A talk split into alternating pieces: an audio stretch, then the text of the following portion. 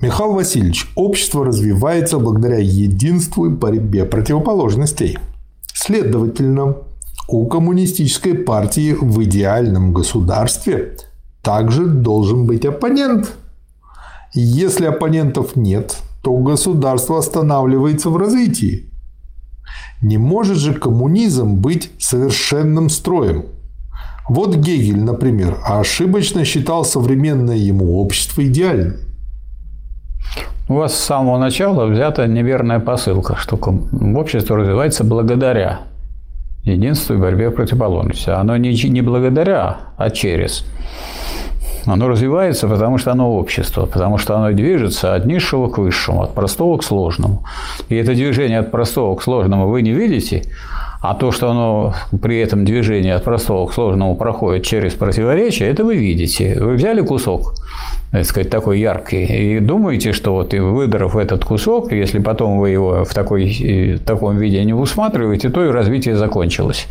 А, скажем, если бы вы читали Сталина, то бы вы видели, что он подчеркивает, что надо, что общество развивается через борьбу нового со старым. И новое, когда оно появляется, оно слабее старого.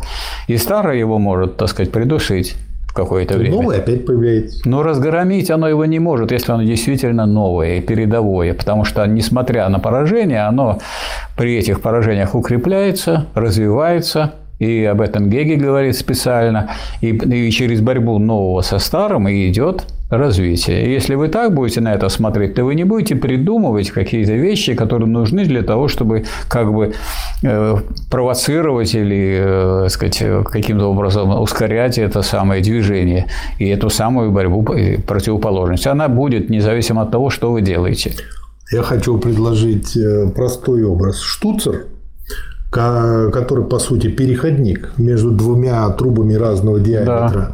И вот вода подается не благодаря штуцеру, а через штуцер. А, через штуцер. а штуцер существует благодаря инженеру, рабочему. Да. Один спроектировал, другой да. сделал. Да. То есть слово благодаря, оно неудачно. Ну и вот конец борьба нового со старым – это вечный источник э, вот этого борьбы противоположностей. И без нее не может быть движения. Да.